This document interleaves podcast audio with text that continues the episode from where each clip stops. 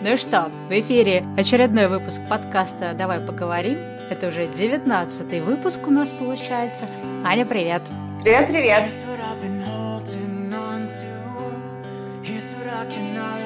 Аня, давай поговорим сегодня на такую философскую тему, как то, как мы себя видим через пять лет. Ну, точнее, даже не про это, а о том нашем нелюбимом извечном вопросе, на который часто приходилось отвечать на собеседовании, когда мы искали работу. Как вы себя видите через пять лет? Небольшая предыстория, как вообще родилась идея этого выпуска. Когда мы в самом начале с Аней договорились о том, что мы попробуем записывать эти подкасты, мы начали с того, что каждый из нас написал некоторое количество тем, на которые мы хотим говорить. Ну, чтобы как-то проверить себя, действительно ли у нас будет много идей и хватит ли нам задора на много-много выпусков. И я написала такую тему, как... Я не помню, кстати, даже когда мне пришла в голову, что извечный вопрос, да, как вы себя через пять лет. И я помню, Аня, что ты как-то ответила прям такими яркими комментариями, что ты тоже э, про этот вопрос думала как тему для подкаста, ты даже там что-то такое забавное написала мне, мне, помнишь? А, мы говорили с одним моим знакомым по поводу а, важности вообще задавания этих вопросов, потому что рекрутеры очень любят спрашивать, как вы себя видите через 5 лет, через 10 лет, через 15 лет.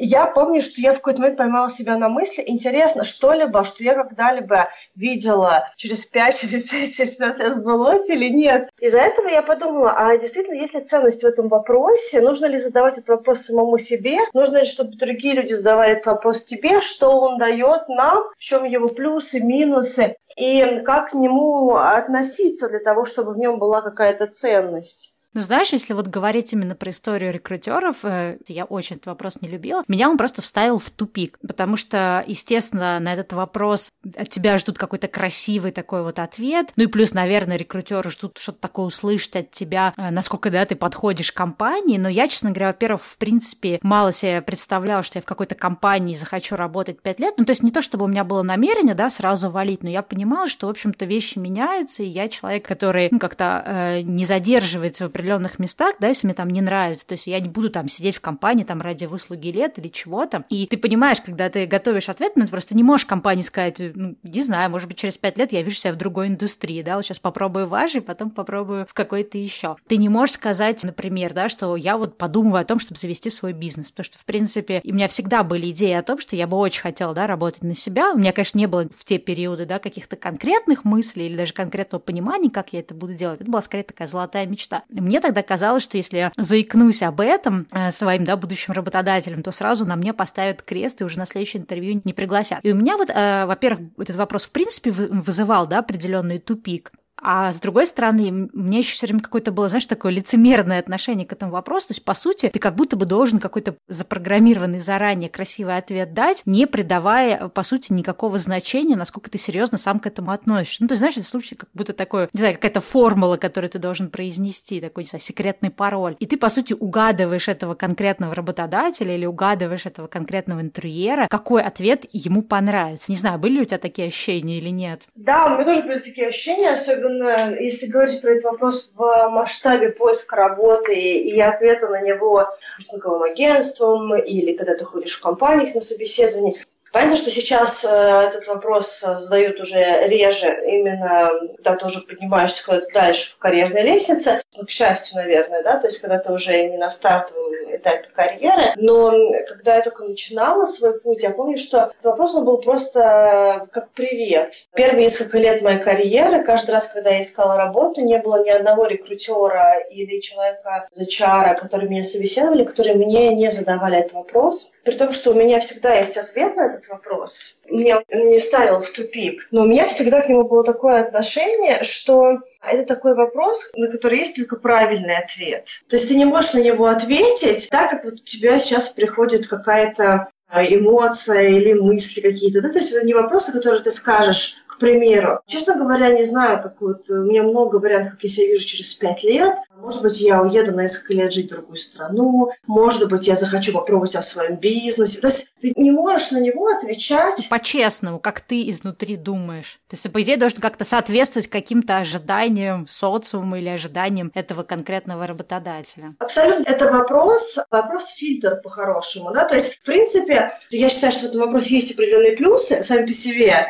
позже расскажу, какие я вижу плюсы в этом вопросе. Но в масштабе темы, которую мы сейчас обсуждаем, я считаю, что э, в отношении поиска работы вопрос, как вы видите себя через пять лет, он абсолютно бессмысленный для рекрутера, потому что либо есть люди честные, которые не проходят фильтр, соответственно, ты отфильтровываешь изначально потенциально хорошего кандидата. Просто, да, он не подготовился к правильному ответу, да? Абсолютно, да. То есть он просто не знал, что есть какие-то правила игры или какие-то правильные и неправильные ответы, ну, по крайней мере, может быть, на первых собеседованиях, да, то есть, может быть, потом человек уже что-нибудь гуглит э, или кем-то консультируется, там, с коллегами, с друзьями, там, еще с кем-нибудь, вот, и он уже э, эти вопросы, на эти вопросы отвечает э, с определенной долей подготовки. Когда ты начинаешь свою карьеру, в принципе, это окей не знать, как ты себя видишь через пять лет, потому что ты пока даже не понимаешь, что есть в мире, что ты можешь сделать э, через год, через два, через три, через пять, в том числе внутри корпорации, да, то есть ты же можешь видеть маленький кусочек, а потом ты приходишь, и ты, оказывается, ты вау, так я же могу еще и вот это, и туда, и, в принципе, за пять лет мог бы успеть еще кучу вещей. Либо человек отвечает на какой-то супер правильный вопрос, что вот я хочу там два-три года сделать, делать вот это, потом я хочу, чтобы меня повысили до какой-то другой абсолютно линейной в этой карьере позиции, да, там, или еще какая-нибудь, все-таки, да, да, понятно, галочка. Ну, то есть мне даже всегда было интересно, как вообще люди, которые смотрят кандидатов, как они вообще себе представляют. То есть они действительно считают, что от того, что они задают этот запрос,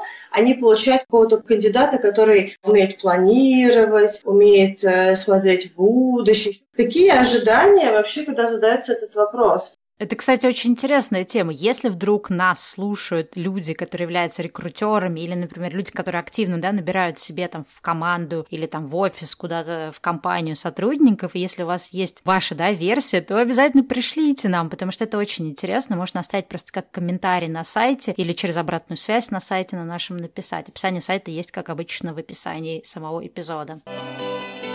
Но вот видишь, это вот очень интересный э, вопрос ты подняла, да, что есть некий такой внутренний ответ, которым ты, может быть, не готов поделиться с будущим работодателем. Есть, в принципе, момент, что ты можешь не знать, и это не всегда плохо. И есть момент, что у тебя может быть какой-то выдуманный ответ, который, может быть, не сильно отражает реальность. Но вот, кстати, возвращаясь к тому, что ты сказала в самом начале, да, так, есть ли вообще смысл в том, чтобы такой вопрос себе задавать, я тут хотела вот какой момент вернуть. Мне кажется, что вот как раз тот факт, что это очень частый вопрос именно на собеседованиях, и если вдруг, допустим, ты оказался человеком, который часто часто ходит на какие-то собеседования или много, да, проходила вот этих вот этапов отбора, и часто тебе задавали этот вопрос, часто на него отвечал, в какой-то момент этот вопрос мог для тебя обесцениться. И мне кажется, что вот я прям испытывала какую-то, знаешь, такую детскую истерику, детскую какую-то аллергию от этого вопроса. Хотя, по сути, вопрос действительно хороший. Но э, мне кажется, что вот то, что я имела в виду, да, вот то, что его так часто задают, это немножко все-таки обесценивает и лишает вот такой важности, такую вот тему, как подумать о том, кем ты себя видишь через пять лет.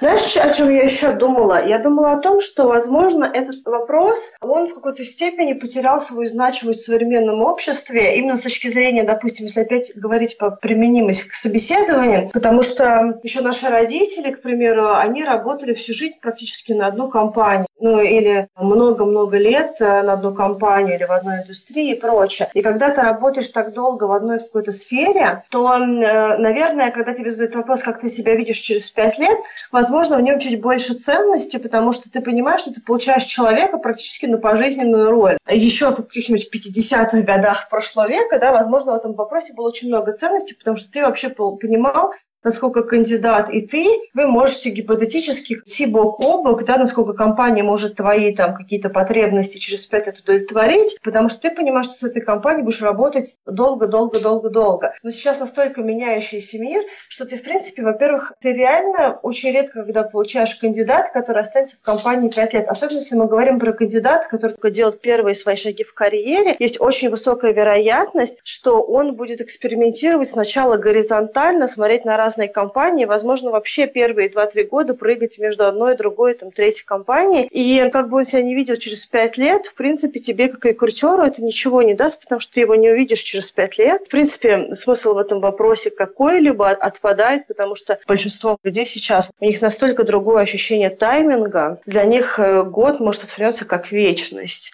Саймон Синек про это говорил, по-моему, да, когда он говорил про миллениалов, да, потому что они проработали в компании три месяца, они уже чувствуют, что они не make a difference, да, то есть как бы абсолютно другое ощущение сроков. Даже если вы человек, который планирует, возможно, для вас это все равно, что вам сказали бы, как вы видите себя в 85. Ну да, это, кстати, тоже вот интересная тема о том, что мир сейчас так сильно меняется, и мне кажется, что не все люди догнали это, да, но особенно вот наше старшее поколение, то есть даже то, что ты привела миллениалов, с одной стороны, действительно действительно сейчас все меняется, но мне кажется, мы до конца себе не отдаем отчет. И, в принципе, сейчас много говорят о том, что там нет уже никакого смысла выбирать а, профессию на всю жизнь, что люди должны быть готовы менять профессии, менять полностью свои какие-то вот скиллы, связанные с профессиональной деятельностью, там тоже чуть ли не там каждые несколько лет. Но у меня есть ощущение, что еще не все догнали, да, что мир такой быстрый и меняющийся, что пять лет, на самом деле, вот то, что сказала, да, это какой-то бесконечный срок.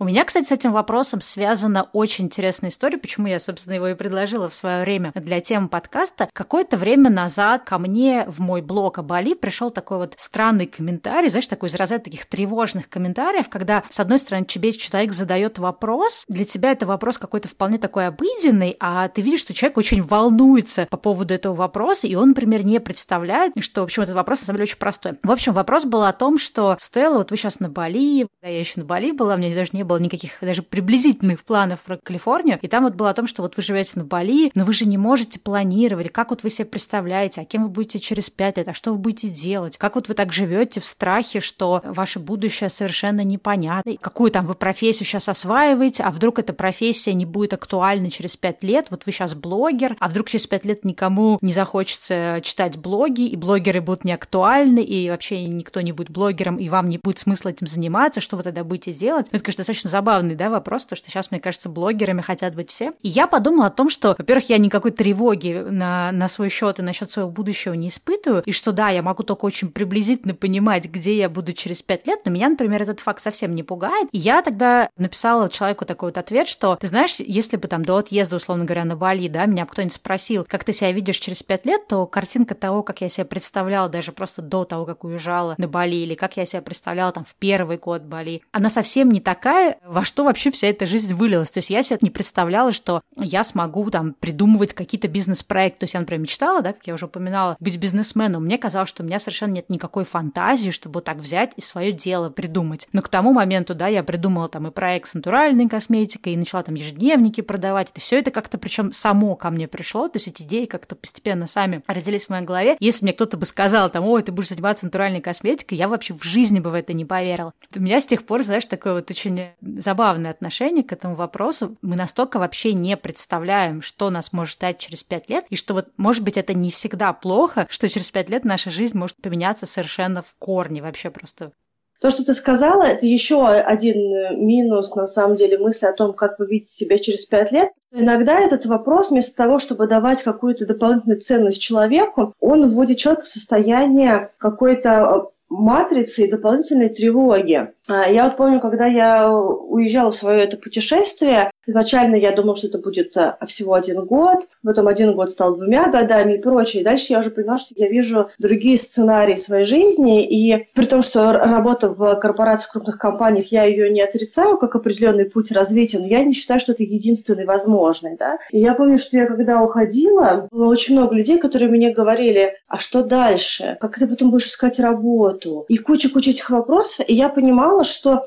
этими вопросами во многом э, движется какой-то страх перед будущим, перед выпаданием из матрицы, как ты себя видишь через пять лет. А такое чувство, что в этот момент обрубаешь себе все возможное, да, то есть и падаешь в какую-то бездну. Ты вот была вот в этом поезде, а потом просто поезд обрушился, да, тут подвесной, как cable car, да, когда ты едешь над каким-то оврагом, и все у тебя хорошо, и ты такой говоришь, а поеду-ка я на год путешествовать. а и ты все, это упал. И мне кажется, что этот вопрос, он просто на самом деле зомбирует частично людей, потому что им кажется, они обязательно должны знать, где они должны быть через пять лет. И, как ты уже сказала, э, ты не всегда знаешь вот эту точку через пять лет. И плюс для тебя был в том, что у тебя не было запрограммированной истории, как ты себя видишь через пять лет, которая позволила тебе на самом деле увидеть для себя новые пути развития, которые тебе дали гораздо больше, чем если бы ты изначально, допустим, написал какой-то более, может быть, тривиальный сценарий, когда ты уезжала на Бали, да, потому что все равно есть, допустим, в любой истории есть какие-то более стандартные направления, да, то есть когда человек уезжает на Бали,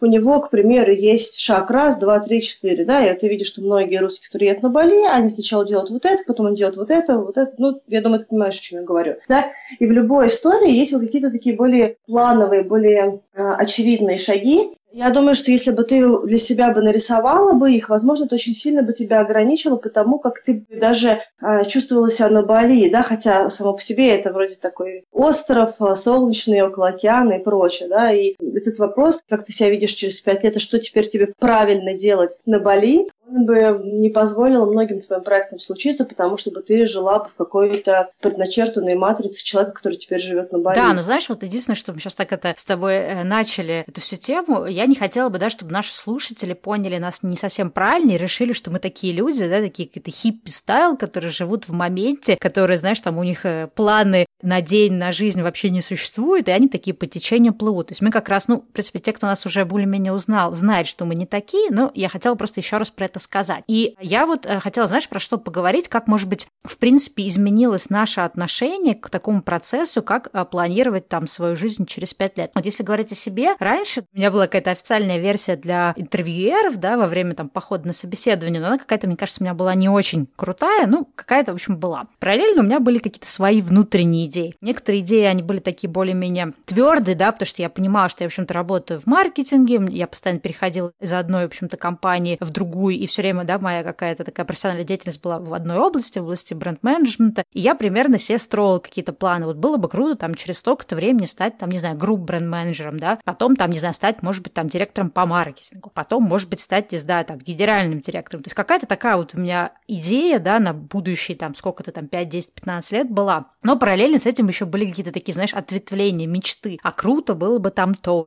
но когда я, э, соответственно, уехала, да, и была на Бали, там, первый, наверное, год, я вообще никаких планов не строила, потому что настолько все было непонятно, я даже не понимала, вернусь ли я обратно, да, то есть я просто год потусуюсь на Бали, что-то там про себя пойму и поеду обратно, уже новое, обновленное, заниматься тем же, что я делала раньше. Поэтому я прям каких-то таких вот планов вообще не строила, и, наверное, там, может, год или два вообще об этом не думала. Потом я все-таки начала об этом думать, потому что, наверное, отчасти есть у нас тоже такая у людей, не знаю, какая-то опаска, какая-то боязнь про это не думать, да, что, ну, а как же, если про это не думать, а вдруг там ничего не случится, да, там жизнь оборвется. Ну, я стала, соответственно, какие-то планы строить, но это больше было какие-то такие вот э, не супер четкие области. Сейчас я понимаю, где я хочу там быть через год, через два, через три, ну, в меньшей степени через пять, в большей степени я, наверное, как-то почетче понимаю про три года. Но у меня, знаешь, такое вот интересное отношение к этому процессу, что если раньше это была вот такая вот э, прямая, что вот я нахожусь здесь, э, вот так вот выглядит через пять лет, и независимо от того, как я продвигаюсь по этой прямой,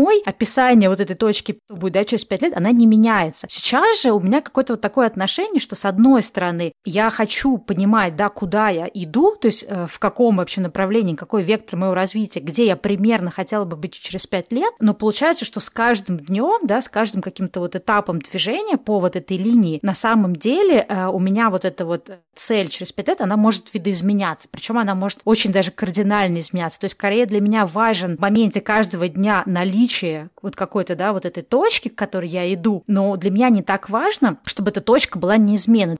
Да, это к вопросу о том, что я говорила, что есть определенные плюсы в том, чтобы планировать и видеть себя через несколько лет. Для меня тоже есть вот этот вот момент, и он всегда для меня на самом деле был важен. Даже в школе у меня были какие-то блокнотики, где я думала, так, вот мне нужно сделать вот это, вот это, да, какие-то на более близкие отрезки задачи и какое-то условное видение. На более дальние тоже. Я просто вижу, что есть люди, которые относятся к этим планам, ну, может быть, не на пять лет, но на какие-то очерчиваем видимые рубежи очень серьезно. Я, наверное, всегда, когда что-то планирую, и чем дальше история, тем меньше у меня требований к реализации вот этого вот долгосрочного плана, для меня это ориентир, потому что когда делают эти отрезки, я чувствую себя очень комфортно относительно того, что я понимаю, что у этой истории есть потенциал, да, то есть что, в принципе, то, что я начинаю делать, есть как минимум одно направление, в котором эта история может быть валидна, да, она может иметь место быть, и я в ней могу чувствовать определенное развитие. Но я к ней не отношусь так, что если я, допустим, выпала из этой матрицы, потому что я помню, что у меня тоже, когда я рисовала какую-то карьеру, у меня тоже был момент, что я внутри корпорации достигаю определенного уровня, потом я хотела уходить в консалтинг, в какую-нибудь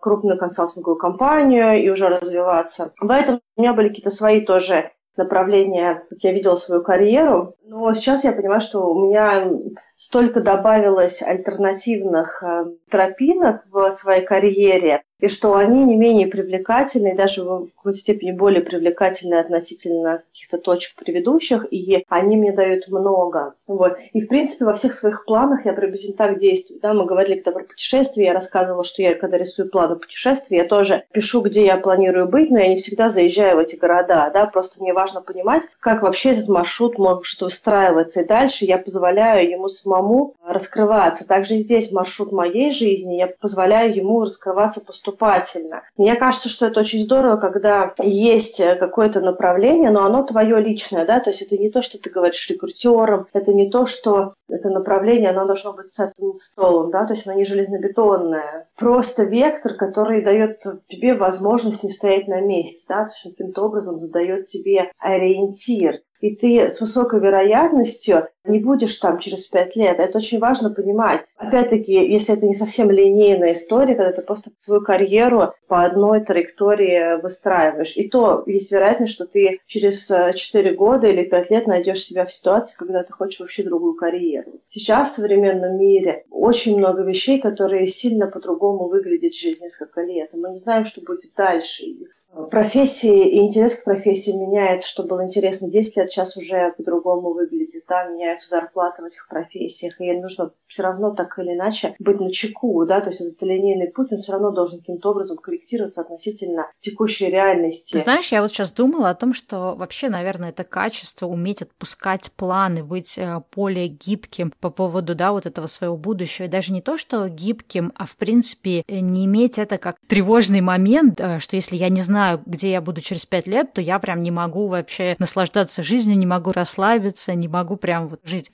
за последние несколько лет мне стало как-то проще относиться к тому, что у меня может быть все очень неопределено, и за там последние, не знаю, там 8 лет моя жизнь так сильно и так часто менялась, и я так много всего там интересного про себя саму открывала, не знаю, как это даже сказать, я как-то стала очень э, адекватно и очень спокойно относиться вот именно к какой-то такой неизвестности будущего, и мне кажется, достаточно хороший навык. Я раньше была, знаешь, таким человеком, которому прям важно вот понимать, который очень сильно боялся неизвестности, очень боялся там неопределенности, то есть мне было прям э, некомфортно некомфортно и очень так страшно и стрессово, да, если я не понимала, что будет происходить, какие вообще у нас там планы и так далее. Сейчас я понимаю, что я это все отпустила, как-то жить, наверное, в каком-то смысле легче, и я более гибкая, то есть когда что-то такое меняется, мне проще эти изменения принимать, и это, наверное, такой достаточно полезный навык. Еще есть тоже такой момент, страх за будущее, он может перекликаться с тем, что, например, тебе очень важно поставить какую-то цель, и вот ты к ней идешь, идешь, идешь, и где-то, может быть, ты на подсознании уже понимаешь, что не так-то ты к этой цели хочешь идти, да, может, у тебя какие-то другие вещи на горизонте появились, или, например, ты к ней идешь и понимаешь, что что-то похоже это не мое, да, или что-то похоже я этого уже не хочу, но если ты, например, не умеешь отпускать планы и цели, то получается, что ты будешь просто делать для того, чтобы просто сделать и поставить, да, вот эту галочку, и э, ты не будешь понимать, как э, взять и разрешить себе, там, не идти к этой цели, взять, там, перепрограммироваться и, что называется, пойти в другую сторону. Но вообще, вообще есть, да, такой какой-то некий страх, что, знаешь, ну не страх, такое вот ощущение, что как-то страшно совсем уж не думать. В течение прошлого года, да, я с Бали переехала в Калифорнию, и все было очень неопределенно, достаточно долго оно было неопределенно, и я как-то полностью вообще отпустила все свои планы и думаю, такая, все, я больше ничего не буду планировать, потому что в новой стране, в новом качестве я не могу какие-то цели ставить, потому что я пока еще не понимаю, как все здесь устроено, и я даже до конца не понимала, останемся мы здесь или двинемся куда-то дальше. Но потом я себя поймала все-таки на том, что вот есть некоторое, конечно, такое ощущение, что страшновато не понимать, э, где ты будешь через пять лет. Когда я, ну, начала вот разворачивать этот клубок, думаю, ну, а почему страшно? Тоже такую, знаешь, интересную штуку обнаружила, что иногда есть некое такое тоже давление, наверное, в каком-то смысле социума, то есть это как-то вроде ненормально, да, не знать, где ты хочешь быть через пять лет, потому что это как-то вроде, ну, ненормально по отношению к нормальным людям, понимаешь? То есть, типа, люди там себе как-то себе что-то представляют, у них более-менее там простроен вот этот график, а ты такой сидишь и думаешь, что я вообще не знаю даже, что будет через год, не то чтобы там через пять лет. Вот есть какое-то ощущение того, что ты как-то не как все, знаешь. Ну, я могу сказать за себя, что у меня очень долго было очень много планов. Я везде их рисовала, я очень легко их рисую на самом деле. И они где-то частично тоже дают мне определенное чувство спокойствия. Вот. Но э, я в какой-то момент времени поняла, что наличие этих планов само по себе, особенно если говорить про каких-то жизненных планах, карьерных планах, оно у меня не всегда, даже я больше бы сказала, как правило, эти планы, они выглядят иначе через какой-то промежуток времени, потому что мои потребности меняются. И я понимаю, что если бы я прям нарисовала планы свои на пять лет и открыла бы через пять лет, то там бы ничего бы практически не совпало, может быть, кроме какой-то карьерной истории. И то сейчас она уж тоже по-другому для меня выглядит. Вот. А, и оно действительно было определенным чувством спокойствия, потому что я понимала, что в будущем что-то есть. В этом смысле рисование планов и ответ себе на вопрос, где бы ты хотела быть через пять лет, в нем действительно есть ценность. Главное быть очень честным и избегать, мне кажется, ожидаемых, даже, я бы сказала бы, ожидаемых социумом ответов, потому что когда ты пишешь совсем чужой план на пять лет, есть страх, что ты действительно его реализуешь. Лучше потратить больше времени для того, чтобы себе искренне ответить хотя бы на каком-то рубеже, что бы ты хотел, и оставить э, вот эту вот неопределенность на оставшиеся периоды, или дать себе возможность дорисовать эти отрезки, когда ты будешь иметь чуть больше информации. Да? То есть в одном из предыдущих выпусков мы говорили с тобой про эту книжку Марка Мэнсона, да, Subtle Art of Not Giving Enough. Он как раз про это говорит, что узнайте как можно больше про карьеру, в которую вы входите прежде чем понять, вы вообще сможете в ней э, себя найти или нет. И это поступательное получение знания о какой-то карьере или вообще о жизни человека, который на какой-то путь встает, жизни человека, в котором есть вот эта профессия или вот этот опыт или еще что-то, он сильно будет дорисовываться вместе с движением. И это очень важно тоже понимать. Поэтому да, у меня тоже были определенные страхи. У меня не было ощущения, что если у меня нет планов, то я какая-то не такая, потому что, опять-таки, у меня всегда были какие-то эти планы. Но сейчас вот у меня чуть меньше есть э, очерчиваемых планов на какие-то долгие промежутки. Я заметила, что мне от этого стало лучше. Что я могу выбирать, что я буду делать дальше со своей жизнью. У меня есть, конечно, вещи, которые я хочу достичь, и э, какие-то места, куда я хочу поехать, и я вижу свой тоже какой-то путь. Но у меня чем дальше шаг, тем шире ответвление, понимаешь? То есть, хорошо, как дерево, растущее вот у ствола нахожусь, да, и дальше моя жизнь, чем дальше путь, тем больше вот этих всяких веточек, кустиков, листиков и прочее. И я понимаю, что смотреть на это дерево и видеть какой-то конкретный листик на самой верхушке дерева и думать о том, насколько он ценен или не ценен, стоит ли мне к нему стремиться, это абсолютно глупая затея, потому что этот листик, он быстрее слетит с этого дерева, чем я к нему дойду. Вот, поэтому я, наверное, сейчас с большим спокойствием отдаюсь какой-то неопределенности, потому что я понимаю, что она меня не ограничивает, она дает мне определенную свободу. Слушай, ну да, я согласна, на самом деле, про вот это вот ощущение свободы. Новый способ, э, не знаю, относиться ко всему, когда ты видишь что-то дерево, но ты не пытаешься там прописать какой-то конкретный листик.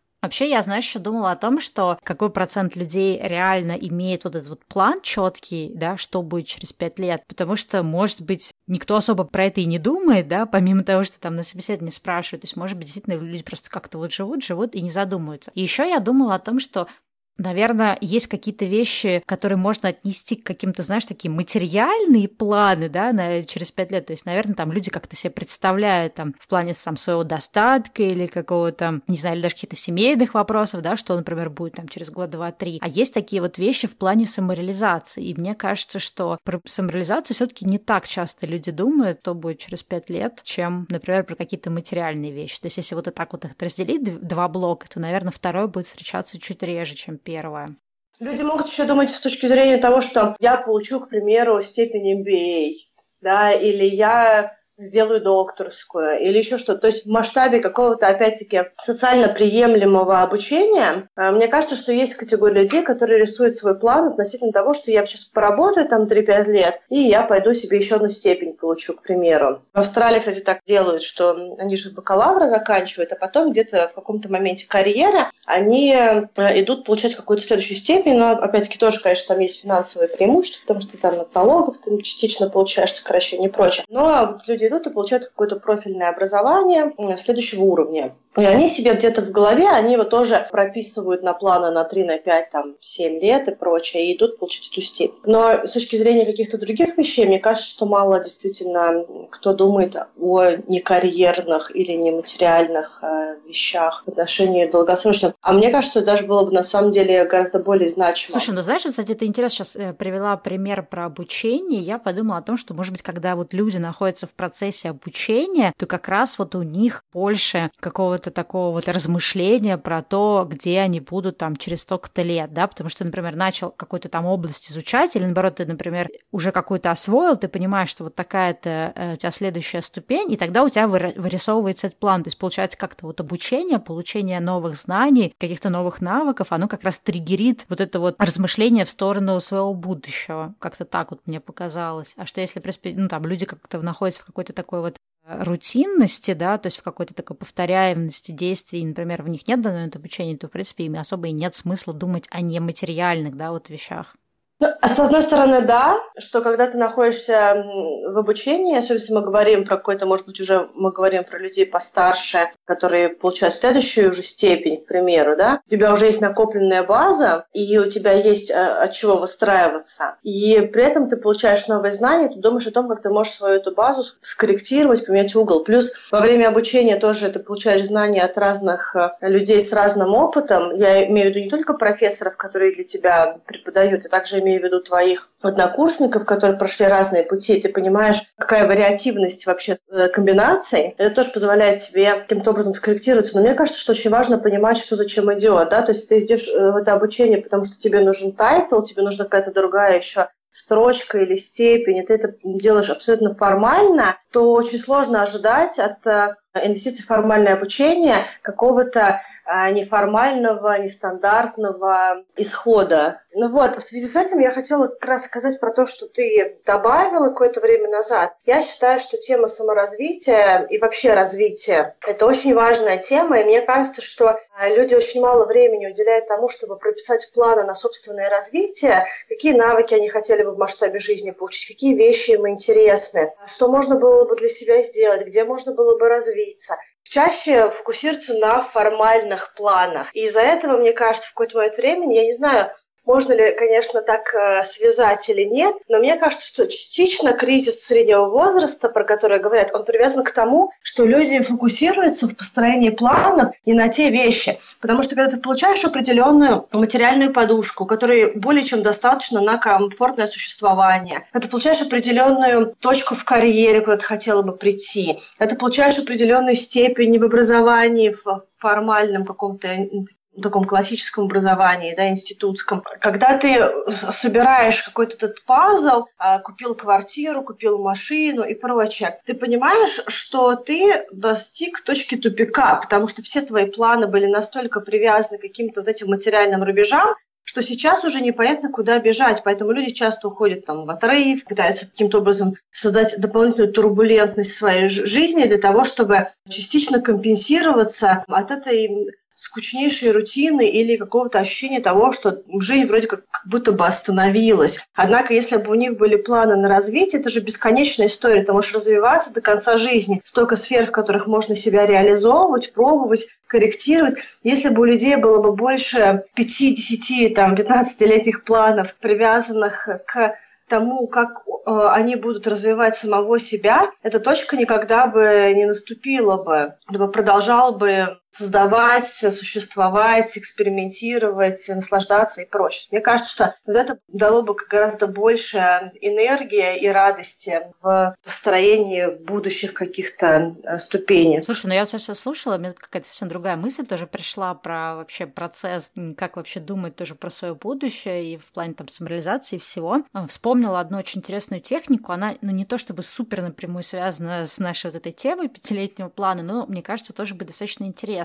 Иногда для того, чтобы, в принципе, понять, э, куда я вообще хочу двигаться, да, и не терять э, время на то, чтобы, например, там двигаться не в том направлении, или, например, не терять время на то, что ты просто стоишь на месте, взять, например, листик и написать несколько сценариев, ну, вот столько, сколько хочется, да, своей жизни. То есть представим, что если бы у тебя была, не знаю, там, волшебная палочка, и ты мог вообще изменить все в своей жизни, изменить в каком-то институте, да, учился, изменить, какой ты сейчас находишься в профессиональной области, изменить то, есть у тебя дед, семья, да, еще что-то, просто все поменять и написать, например, там, сколько-то параллельных жизней, да, кому-то достаточно, может быть, там, две-три параллельные жизни, у кого-то, может быть, столько всяких смелых идей и каких-то таких вот мечтаний, что он там и 10 этих жизней напишет. И идея в том, чтобы написать это в полной мере свободно, то есть не исходить из того, да, там, насколько это реалистично, насколько это практично, насколько это достижимо, недостижимо через пять лет, насколько это соответствует ожиданиям там твоих знакомых или социума, насколько это соответствует твоим текущим возможностям. То есть просто взять вот так вот написать, например, через пять лет я бы хотел стать там балериной, или через пять лет я хотел бы стать там, не знаю, директором компании Amazon или еще что-то. И мне кажется, это вот как раз и немножко пробуждает тебя в плане твоих каких-то реальных потаенных желаний, и поскольку это эксперимент с тем, что ты просто пишешь какие-то свои параллельные жизни, не ставя себе прям цель туда двигаться, то есть ты просто, как, знаешь, как игра какая-то, это может тебе немножко показать,